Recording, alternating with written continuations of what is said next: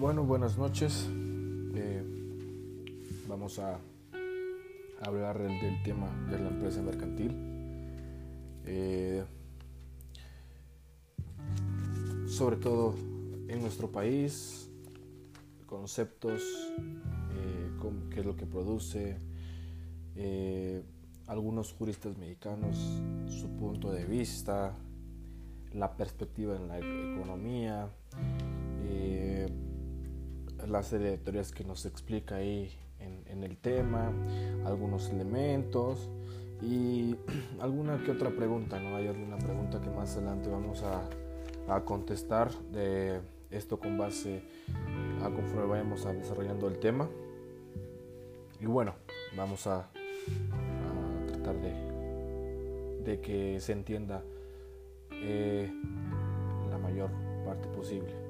Además de el término de empresa mercantil, vamos a ver su clasificación eh, de acuerdo a lo que viene en el documento, pero también me encargué de buscar otro tipo de clasificaciones que existe.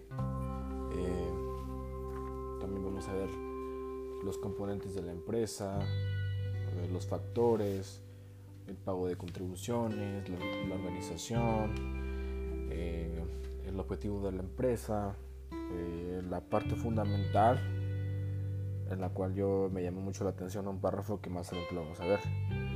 Y sobre todo pues lo más importante el trato al cliente no eh, también vamos a ver lo que es el desarrollo de la competitividad.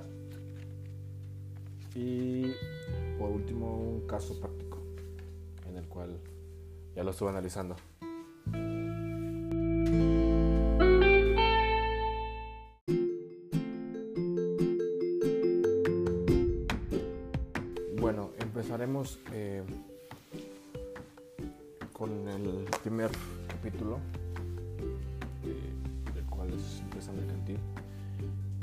solo para eh, complementarlo y hacerlo un poquito más interesante.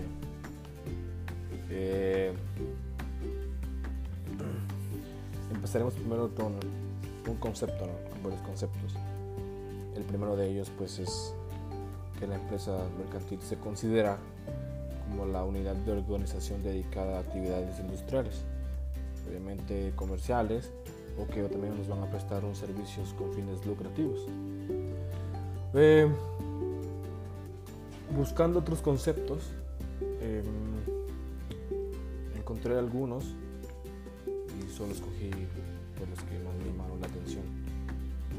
Mm, está este otro de empresa mercantil eh, y cita el artículo 655 que se entiende por empresa mercantil el conjunto de trabajo, elementos materiales y de valores incorpóreos coordinados para ofrecer al público con propósito de lucro y de manera sistemática, ya sean bienes o servicios. Y aquí la naturaleza jurídica nos mencionan o hacen mención a dos teorías, eh, la teoría atomista y la teoría intermedia. Mm. Me di la tarea de investigar acerca de la historia, de cómo es que surge el, el término empresa mercantil. Y hay un documento de la UNAM.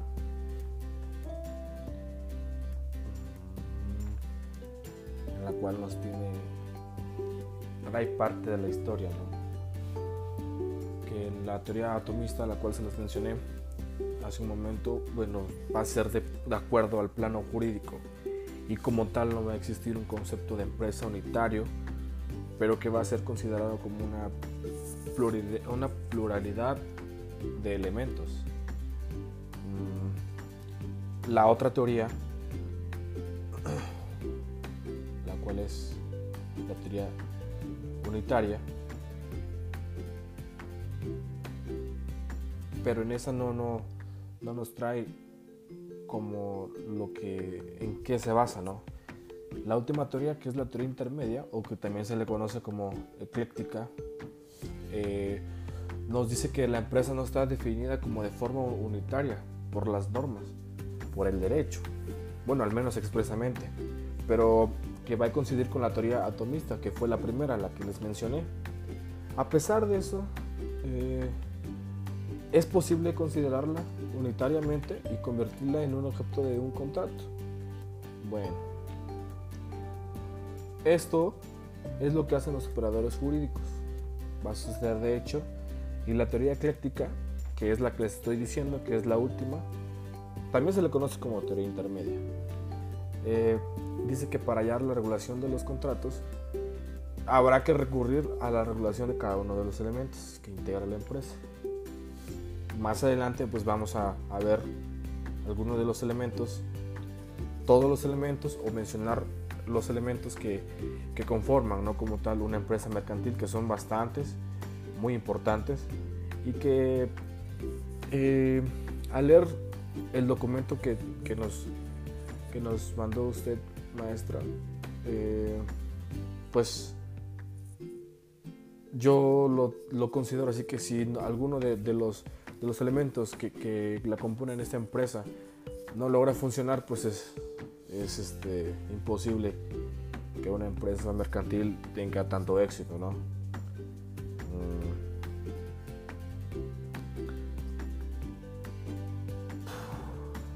Bueno, eh, para seguir en esto,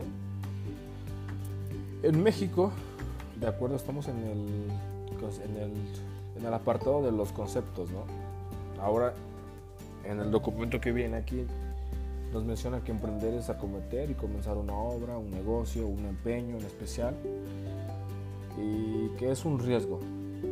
Bueno, de acuerdo a esto, pues sí, si lo vemos, pues, desde un punto de vista más crítico, el invertir no todo lo que inviertes o no todo, al momento de, hacer una inversión, no todo es ganancia, ¿no? Puede que te resulte, puede que no. Es un sinfín, o sea, es, un riesgo que se corre, pues, ya sea una persona o un grupo de personas. Eh, tenemos, debemos de tener en cuenta que en México, pues, el concepto de empresa mercantil no está definida como tal pues es muy difícil encontrar en cualquier país una legislación que lo defina. La, Unión, la, Comisión de la Unión Europea eh, solamente emitió una pequeña definición del 6 de mayo del 2003, la cual se va a considerar empresa toda entidad, independientemente de su forma jurídica, que ejerza una actividad económica. Eh, pues sí, sí debemos de entender que, en México como tal no existe un concepto. Mm. Y bueno, eh, en la materia, en el área de la economía, tiene dos acepciones. La primera de ellas, pues el conjunto de bienes y actividades que integran la riqueza de una colectividad. Y la segunda, que pues la define como una ciencia que va a estudiar todos los métodos más eficaces para satisfacer las necesidades humanas materiales mediante el empleo de bienes escasos. Y pues bueno, ahora vamos al apartado que qué es lo que produce una empresa mercantil. Pues en ella va a producir y va a generar una actividad, una riqueza, perdón, un valor agregado. Y la clave sobre esto, pues va hacer en, el, la escasez de los bienes. Cuanto más escaso sea el bien, va a haber menos satisfacción, menos satisfactores. Y bueno, pues en esto, como ahorita un ejemplo, ¿no? Lo que está pasando con el coronavirus. A raíz de eso, a raíz de que se anunció que el coronavirus iba a ser un, un, un virus letal como tal, pero bueno, desde mi punto de vista, pues no lo es. O quizás sí, pero pues bueno. A raíz de eso, me estoy diciendo del tema, eh, pues lo primero que se termina son cubrebocas, alcohol y pues el gel antibacterial. Es lo que nos menciona aquí, en una de las partes. Que entre más casos el bien, va a haber menos satisfactores y el bien tiene que ser más caro. Y sí, hoy precisamente, hoy miércoles 11 de marzo, fui a la farmacia y fui a preguntar por un gel antibacterial. Estaba en 42 el chiquito. Y ahí es lo que pues tiende a, a, generar ¿no? este impacto. Mm, y en sí, el término de empresa, pues yo lo entiendo más como una unidad de organización. Obviamente van a ser de una idea, de un proyecto empresarial, y que a veces esta idea va a estar implicada en muchas empresas modernas. Eh, recordemos que toda empresa tiene una misión y esa va a ser la parte importante de, esto, ¿no? porque eh, así, se van a, así es como se nacen los proyectos pero obviamente, si en una empresa no existe capital y no existe un trabajo, es muy imposible, muy imposible que la empresa mercantil tenga éxito. Es muy imposible. Esto tenemos, debemos de, tenerlo en cuenta. Y este, claro, porque si no hay capital, obviamente no vas a poder hacer muchas actividades, no vas a poder comprar equipo, más adelante vamos a, este, verlo, ¿no? Eh, ya de acuerdo eh, en estos apartados y mencionando algunos juristas mexicanos, los cuales les comparto su idea, uno de ellos es Rodolfo Cepeda, es uno de los más contemporáneos, y que señala que la empresa pues bueno va a ser un concepto moderno, y esto de acuerdo a la parte que, que nos decía al principio, que no existe como tal en México un concepto, por lo mismo, porque es de reciente creación. Y bueno, eh, más que nada los hechos históricos van a mostrar cómo apareció la empresa, que la base de todo ello pues, es la producción y en particular pues, la industria. ¿no? Eh, bueno, ya de, acuerdo a, esto que, estoy mencionando, pues encontramos algunas, algunos puntos, ¿no? Algunos puntos muy importantes. Y pues bueno, ¿no? Eh, volviendo a, el concepto que nos hizo José María Bascal, otro jurista también que se me hizo muy importante, eh, él lo define como una de las mayores dificultades que se van a encontrar en la determinación del concepto eh, propio, porque va a estribar una diversidad de significados bastante amplia. Y pues bueno, eso hace que, que el término o la definición no sea tan amplia, ¿verdad? Um, algo muy importante que, Rodolfo Cepeda hace mención, pues va a ser que el elemento distintivo del empresario va a constituir su función característica, o sea, es decir, en la adquisición de medios o servicios para combinarlos eh, y así generar unos aportes productivos o factores de producción para lograr el producto. Mm. En, en, el área de economía, eh, bueno, es común entender por la empresa o una relación de capital y de trabajo. Eh, en este caso, el titular de la actividad o la persona que está dentro del centro de imputación eh, va a ser el empresario mercantil. Y bueno, todos ellos van a prestar su servicio que es A partir de ahí es como surge una serie de teorías. Y esto citando a Antonio de la Esperanza Martínez Radio, jurista español, en el cual menciona una serie de teorías. Pero la más importante y la que siento que se adecua más al término de empresa mercantil es la primera. Obviamente hace una crítica, ¿no? Pero la que más adecua desde mi perspectiva y desde mi punto de vista, pues va a ser la primera, que, es, bueno, que va a concebir a la empresa como una universidad jurídica y que la empresa va a ser un complejo de relaciones que tienen un, único punto de referencia, que va a ser el, beneficio, ¿no? Y obviamente por lo tanto van a estar relacionadas o van a estar consideradas de forma unitaria por un ordenamiento jurídico. Y siento que esa más se adecua ¿no? al término de empresa por lo que hemos visto, por lo que hemos indagado. Y en el documento de la UNAM, pues el término empresa, la palabra empresa, pues es una unidad, es una unidad económica de producción y distribución de bienes y servicios. Bueno, esta misma va a estar a disposición del establecimiento y la va a considerar, como lo decimos, ¿no? o sea, una unidad técnica que como sucursal o agencia u otra forma semejante sea parte integrante y contribuya a la realización de los, de los fines de la empresa. Eh, citando el Código Fiscal en el artículo 16, eh, define a la empresa como persona física o moral que realiza las actividades a que se refiere, ya sea directamente a través del fideicomiso o por conducto de terceros. Las actividades empresariales enunciadas en dicho artículo son actividades comerciales, industriales, agrícolas, ganaderas, pesca y, silvícola.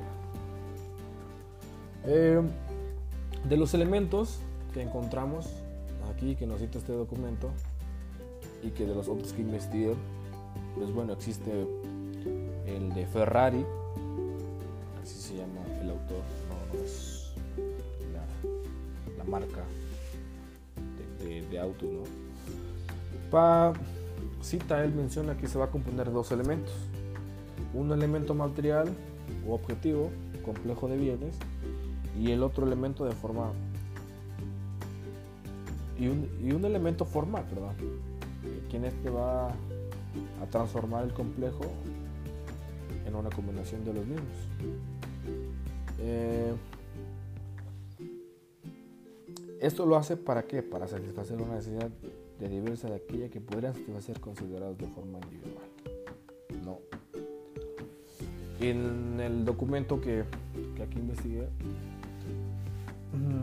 los elementos de la empresa pues va a ser el establecimiento, obviamente como que más, un poquito más acá, no, no más formales, ¿no?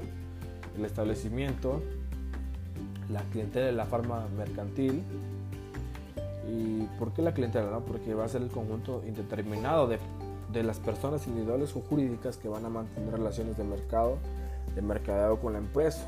Y obviamente al generar, al provocar esto, la fama, pues va a ser el reconocimiento de todas las personas que por reglas, por métodos y por los sistemas de organización que tenga. El nombre comercial, que pues, obviamente va a ser de mayor impacto, y los demás signos distintivos de la empresa y el establecimiento. Eh, la clasificación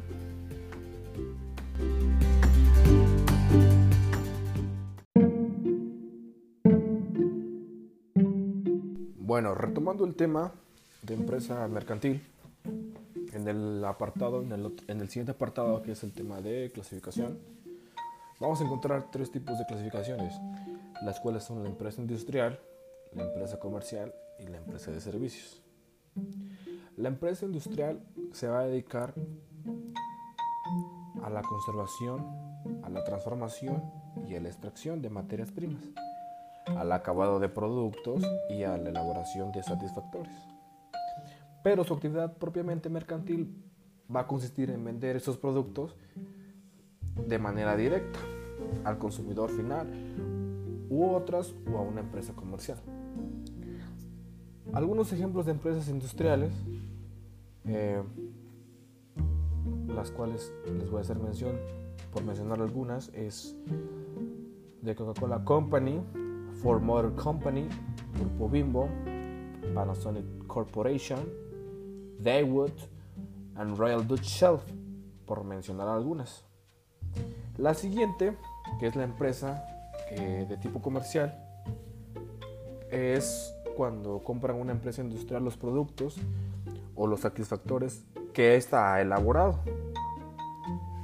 O sea, la empresa comercial le compra los productos a la empresa industrial y después los vende al consumidor final. O a veces siendo esto una empresa eh, comercial mayorista, ¿no? Los va a vender a una empresa comercial minorista y que a su vez los va a enajenar al público consumidor. Sí. Y en ella, los ejemplos más, o algunos ejemplos, está, pues se podría considerar, ¿no? Como un eh, tienda de abarrotes, eh, un pequeño local de ropa, del comercio informal, una librería. Ahí podemos en este dentro de esta categoría podemos mencionar a Walmart o en los almacenes, ¿no? En los principalmente en los, en los almacenes de, de, municipios, ¿no? Por ejemplo, que abarrotes de no sé qué, Juan Chino, que ¿Por qué menciono esto? Porque recordemos que la empresa industrial los va a elaborar y la empresa comercial va a comprar esos productos a la empresa industrial.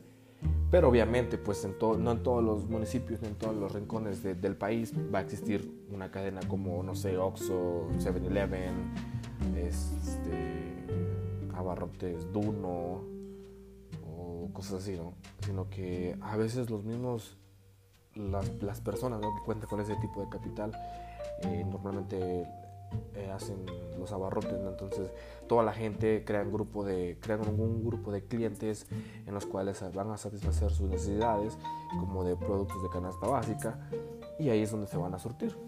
Solo por mencionar algunos, ¿no? Jumbo también. Eh, la última clasificación que es la empresa de servicios, esta no va a elaborar los bienes materiales, pero va a realizar actividades mercantiles que van a satisfacer las necesidades de, los clientes, tales como el transporte, la reparación de artículos o los salones de belleza. Y bueno, aquí podemos encontrar en este tipo de clasificación los hoteles, los supermercados, las aseguradoras, los bancos, los despachos jurídicos, las empresas de telecomunicaciones y las distribuidoras de gas y el servicio de transporte que ya hizo mención aquí. Pero va a existir otro tipo de clasificación. Recordemos esto de acuerdo a la ubicación de los llamados sectores de la economía, en los cuales va a existir el sector primario, el sector secundario y el sector terciario. En el sector primario pues va a abarcar todas las empresas mercantiles dedicadas a las, actividades de agricultura, de ganadería, de pesca y de minería y a la venta de sus productos a los consumidores. Mm, en ellos eh, voy a mencionar en un ejemplo de, este tipo de, de, en el sector primario y esto de acuerdo a su ubicación. ¿no? En, el, en el ingenio de Atencingo, ¿no? Eh, por mencionarlo rápido, mmm, toda la, toda, todos los pueblos que rodean Atencingo, porque en Atencingo está el ingenio, eh, Tilapa, el Izúcar de Matamoros, Chietla, eh, de hecho, inclusive de, del otro lado, ¿no? De, del otro lado de Izúcar de Matamoros, como San Juan Epatlán, principalmente esa área, ¿no? San Juan Epatlán, eh, Guadalupe, no, perdón, Santana Necoxtla, y todos esos, todos esos pueblos, todas esas rancherías se dedican ¿no? Al cultivo de, de la caña. ¿Y esto por qué lo hacen? Porque aprovechan de que el ingenio les compra su caña y obviamente se logran fuentes de empleo bastante grandes y es como ellos van subsistiendo, ¿no? Eh, recordemos que es el principal, el principal sector la caña, ¿no? Inclusive arriba de, de, lo que es el maíz, ¿por qué? Porque la caña todo el año se siembra, ¿no? Y aparte porque aprovechan lo que es el agua, que en Izúcar de Matamoros hay muchísima agua, lo que es este, Ayutla, San Carlos, la verdad, toda la gente siembra caña, ¿por qué? Porque hacen el contrato con el ingenio y este les compra su caña a buen precio y es como un tipo de cadena que se va haciendo, eh, hay mucho trabajo, todo el tiempo hay trabajo, entonces eso lo buscan aprovechar los empresarios cañeros. En el sector secundario va a abarcar las actividades, bueno, principalmente productivas, que someten las materias primas a procesos industriales de transformación. Mm, las empresas industriales, en esto podemos incluir al ingenio, ¿no? Porque va, eh, va, a abarcar todas las actividades que van a someter eh, estas este tipo de materias este, para procesos industriales. Pues el proceso que ellos hacen dentro del ingenio pues es procesar la caña, ¿no? Para después, eh, como se sabe ahí en, en, esa región que la caña, que la caña, perdón, que el azúcar, porque ese es el producto final, la van a exportar. Eh, la, la, mayor parte se va a Nuevo León y al área de Guadalajara. Entonces diario, diario, diario se ven trailers y ese tipo de cosas, ese tipo de transportes que no solo se queda ahí, sino que van más allá de manera nacional porque internacional no tengo entendido que no, no tienen un convenio. En el sector primario, en el, tercer, en el, eh, perdón, en el sector terciario, eh, abarca las actividades que van a estar relacionadas con las empresas comerciales y de servicios materiales no productivos que se van a prestar a los consumidores. Y bueno, en esta eh, eh, pues podemos encontrar, mm, tengo en mente, pues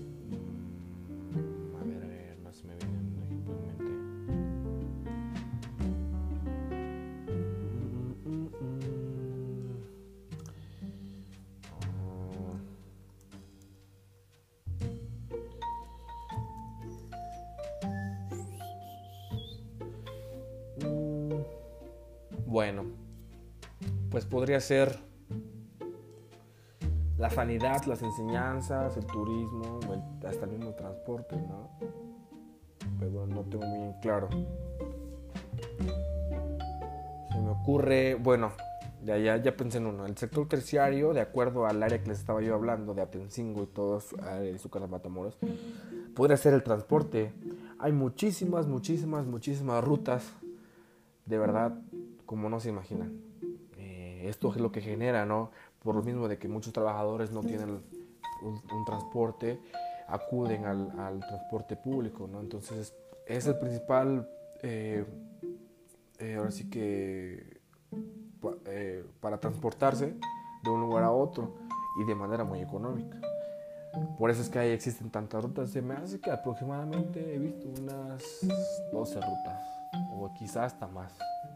Entonces la gente que no trabaja precisamente en lo que es la caña, pues va a trabajar a lo que es Izúcar de porque es una ciudad más grande, hay más trabajo y toda la gente aprovecha ese tipo de cosas.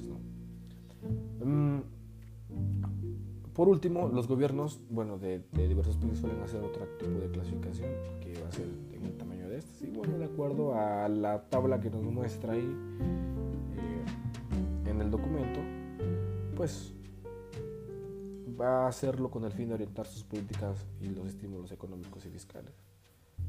Eh, en México, pues solo para mencionarlas, se van a dividir en microempresa, pequeña empresa, mediana empresa y gran empresa. Esto de acuerdo a los servicios, al comercio y a la industria que se desarrolla dentro de estos.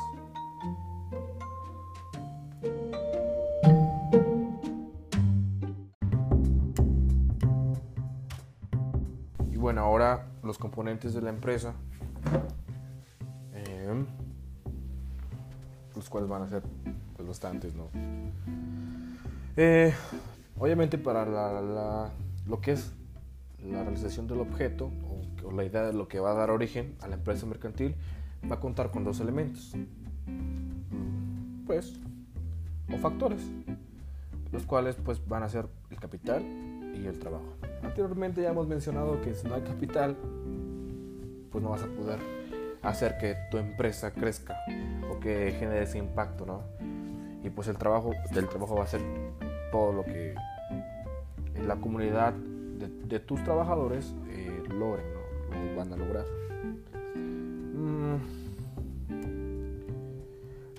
La empresa mercantil, ya sea que funja como una persona biológica o física, o bien como una persona moral o corporativa, debe contar con los fondos monetarios necesarios.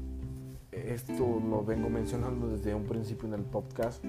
¿Para qué? Para que pueda arrancar y pueda despegar y pueda llevar a cabo las actividades tanto de administración, planeación, organización, administración y control necesarias para ver materializada la, idea. Eh, ver cumplido su objeto y obtener unos ingresos que cubran los costos y gastos, eh, los cuales pues, van a dejar la empresa en un margen de ganancia o una utilidad. Eh, también algo que debe de tener en cuenta la empresa es que debe considerar que debe de hacer el pago de las contribuciones, ¿no? principalmente de los impuestos, a que ésta esté sujeta. Mm, en, bueno, en los Estados Unidos, algunas, algunos estados omiten este tipo de pago de contribuciones, pero al, abrir una empresa es un poquito complicado porque te piden requisitos de todo, de todo, de todo. Y bueno, en México es un poquito más accesible, ¿no? De hecho, las empresas pues, poderosas no mm, tratan de no pagar las contribuciones, pues para que, porque, pues bueno, sus cuentas es demasiado alta, ¿no? Y por otra parte, eh, nos menciona acá también de los componentes de, la empresa, pues va a ser el objeto, ¿no? Eh, ya sea porque puede hacer una elaboración o una enajenación o bien una adquisición y una enajenación de los bienes. Esto lo hacen para qué? Para la prestación de servicios. Mm.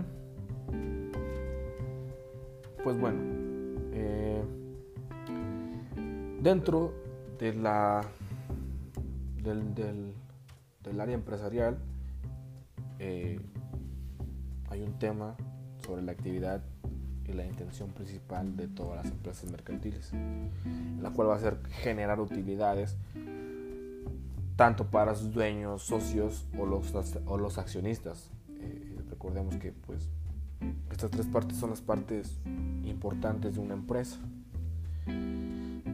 Ya lo, eh, una vez que si esto se lleva a cabo, es obviamente que van a satisfacer todas las necesidades de los clientes o consumidores que ellos mismos van a demandar. Entonces va a haber una satisfacción misma. ¿Y esto qué, qué va a generar? Pues un cierto, un cierto, ¿cómo se dice? Encuentro la palabra. Eh,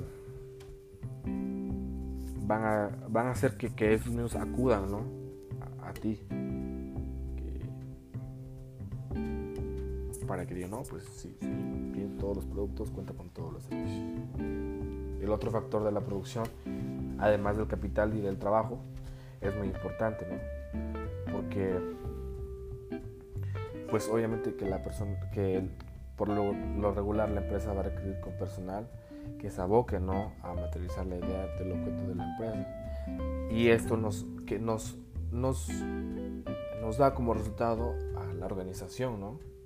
Por un lado, pues el trabajo en el cual va a incluir los otros funcionarios de la empresa, ya sea como el director general, los directores de las diferentes divisiones que, existan, pues, se pueden considerar como departamentos, el director de finanzas, administración, el director jurídico, el director de recursos humanos, por mencionar algunos, ¿no? Todo esto, como la columna vertebral de una empresa, va a hacer que exista un ambiente bastante agradable, ¿Para qué? Para que el ambiente tanto del trabajador como de, los distintos departamentos que existan o que forman parte de esta empresa logren que le den ese impacto que se espera, ¿no? Y que esperan tanto socios, tanto dueños y los accionistas. Todos, todos, todos, todos los dueños, altos directivos, empleados y trabajadores eh, deben de estar propósito, la realización del objeto y de la misión, que es parte fundamental, parte fundamental de una empresa. Pero bueno, muchas veces estas pues no eh, están contrapuestas o hay diferencias entre de los ingresos y las responsabilidades de unos y otros y es obvio que va a existir siempre una una perspectiva contrapuestas a estas, ¿no? normalmente es por lucha de clases y por los bajos salarios de los obreros. Y en tiempos recientes, pues esto ha tenido éxito. ¿Éxito por qué? Porque, como les menciono, ¿no? esto hace que la empresa dé un giro radical, que todo, todo, tanto los dueños, accionistas y socios quieren invertir ahí. ¿Por qué? Porque las cosas se están haciendo bien. Obviamente va a tener un objeto de empresas socialmente responsable. Porque va a cumplir con todas las necesidades tanto de trabajadores como de clientes. Entonces, pues los proveedores y la comunidad van a tener este concepto de empresa, que van a tener un interés de que ellos miren para la misma dirección y no en direcciones opuestas y que existan diferencias. Una parte importante de la empresa mercantil pues, son los bienes que la integran. ¿Por qué? Porque van a establecer un lugar, de modo que van a, desde que se inicia, ¿no? van a necesitar establecerse en un lugar, ya sea rentando, adquiriendo un bien inmueble. Algunas empresas lo que hacen es comprar un terreno y contratan una firma constructora. ¿Para qué? Para que exista un, todo. construyan ¿no? desde abajo todo un proyecto. Fábricas, oficinas, departamentos, necesitar maquinaria, una empresa industrial, mobiliario, equipo, todo, todo lo que conlleva para hacer una empresa, pues empezando desde abajo, ¿no? Obviamente no grande, porque pues ninguna empresa yo creo que inicia grande, ¿no? Y bueno, en el caso de las empresas industriales, pues es necesario siempre elaborar adquirir la materia prima que habrá para transformar el producto terminado, ¿no? Eh, después de esto, obviamente algo importante que nos menciona aquí, pues es el trato con el cliente. Hay clientes que no van a comprar el producto o no, lo van a utilizar entonces pues la empresa no tiene viabilidad y no va a generar ingresos por lo que va a decaer todas las ganancias.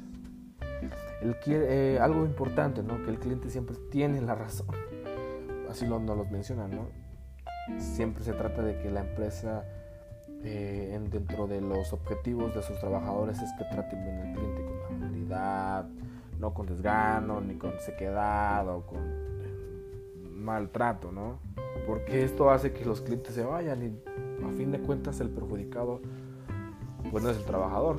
Por una parte sí, pero tiene más repercusiones en la empresa porque esa persona va a decir, no, es que él tuvo un maltrato dentro de esta empresa, entonces no voy a regresar, buscan otras alternativas, ¿verdad? Entonces dentro de los componentes de la empresa es importante, es importante que se lleve a cabo esto. Para el desarrollo de la competitividad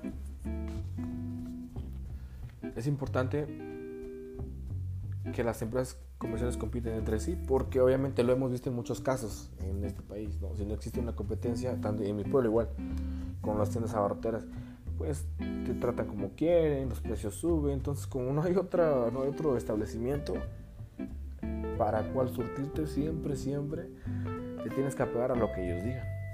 Entonces, al existir una competencia, tanto la empresa de empresa 1 y empresa 2 traten de dar lo mejor de sí y esto beneficia al cliente al consumidor pues ¿por qué? porque va a tener más alternativas para hacer eh, para satisfacer sus necesidades básicas y bueno siempre tiene que existir competencia y es bueno ¿no? Es muy muy bueno eh, solo para citar algunas cifras del INEGI, que fíjense cómo el impacto que dan las micro, pequeñas y medianas empresas se constituyen el 98 el 99, perdón, 8%, y van a representar el 35% del Producto Interno Bruto. Imagínense. Y obviamente generar más de 73 empleos en México. 3 de cada 4 empleos nada más hace ya algunos años. Datos del INEGI. Y bueno,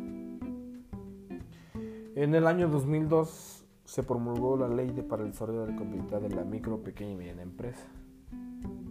Esto, ¿cuál es su objetivo? Promover el desarrollo económico nacional mediante el fomento de la creación de micro, pequeñas y medianas empresas. Y el apoyo para su habilidad, utilidad, competitividad y sustentabilidad, así como incrementar su participación en los mercados para que generen mayor valor agregado nacional. Y bueno, en esto la autoridad encargada pues va a ser la Secretaría de Economía y va a definir una ley, precisamente la competitividad a nivel nacional como la calidad del ambiente económico, el desarrollo sostenible y sustentable y el aumento de la productividad. Va a existir un nivel, el cual va a establecer la competitividad de la capacidad para mantener y fortalecer la rentabilidad y toda la participación de la empresa en los mercados. Y en ellos va a haber dos objetivos primordiales. Establecer las bases para la planeación y ejecución de actividades encaminadas al desarrollo de las micro, pequeñas y medianas empresas y proveer un entorno favorable para tales empresas sean competitivas en los mercados nacionales e internacionales. Les va a dar ese auge, ¿no? Ese auge que necesitan de no dejarlas solas para que puedan desarrollarse de manera eficaz y competente. Y obviamente pues va a tener varios programas como la capacitación, la formación empresarial, el para la constitución de incubadoras, formación de integración, agrupamientos empresariales, promover una cultura tecnológica y promover esquemas para facilitar el acceso al financiamiento público privado, solo por mencionar algunas, ¿no? Pero bueno, esto va a hacer que, que exista una mayor competitividad, ¿no? Lo vemos en, claro en las empresas en Estados Unidos que tienen mayor contacto, lo he visto de manera pues así física, que a diferencia que acá en México, ¿no? que obviamente de todos los estos, de todos los de todos los programas que les mencioné, no todos se llevan a cabo. Eh, existen unas, existen lagunas por parte pues, de la Secretaría de Economía que no, que no las cumple, ¿no? Será muy diferente, yo creo que para todos, sociedad y empresas, que se lleven a cabo este tipo de programas, porque son muy, muy importantes. Y pues bueno, deben desarrollarse pues, en apoyo a las empresas, porque cada entidad federativa puede conformarse un consejo estatal, en el cual va a establecer los puntos que se van a llevar a cabo. Y por último, tenemos el caso práctico, ¿verdad? Yo creo que estos casos se ven a diario, cual, no a diario, pero sí mayormente. Y bueno, yo poniéndome en el lugar del contador público interno de la empresa, no dejaría, no dejaría por nada del mundo que llegue otra persona a hacer un fraude. ¿Por qué? Porque no solo me perjudica a mí, sino estoy perjudicando a toda una infinidad de grupos de personas, cientos de personas que conforman esa empresa. Entonces imagínense, ¿no? Todos los, todo lo que va a ocasionar ese fraude, recorte de personal, ¿no? Entonces obviamente yo lo que haría es preparar el informe sobre lo que he descubierto yo, dirigido a una asamblea, presentarlo a los accionistas y desenmascarar qué tipo de personas o qué tipo de personas son los que vienen a hacer este tipo de fraudes. Voy a referirme a las consecuencias que va a tener para la empresa y para los propios accionistas. Que se deben de tomar medidas tempranas dentro del asunto, porque si, lo, si se hace de manera tardía va a tener consecuencias financieras. Además de eso, el fracaso completo del proyecto. Lo que sí ganaría, pena de prisión para los responsables del fraude. Y tener mayor selectividad en las personas que llegan a la dirección general, porque no nada más por aceptarla, así, Fue el caso práctico, en el caso de Pillon Pillastre que llegó nos pintaba una cara de que sí íbamos a hacer, íbamos a tener mayores ganancias, pero bueno, lo que planteaba era un fraude. Yo como contador público interno haría eso. De antemano, pues muchas gracias por escucharme. Es mi primer podcast, jamás en la vida había hecho uno. Entonces pues sí tuve unos errores fatales, pero bueno, espero que les haya gustado. Muchas gracias. Excelente noche.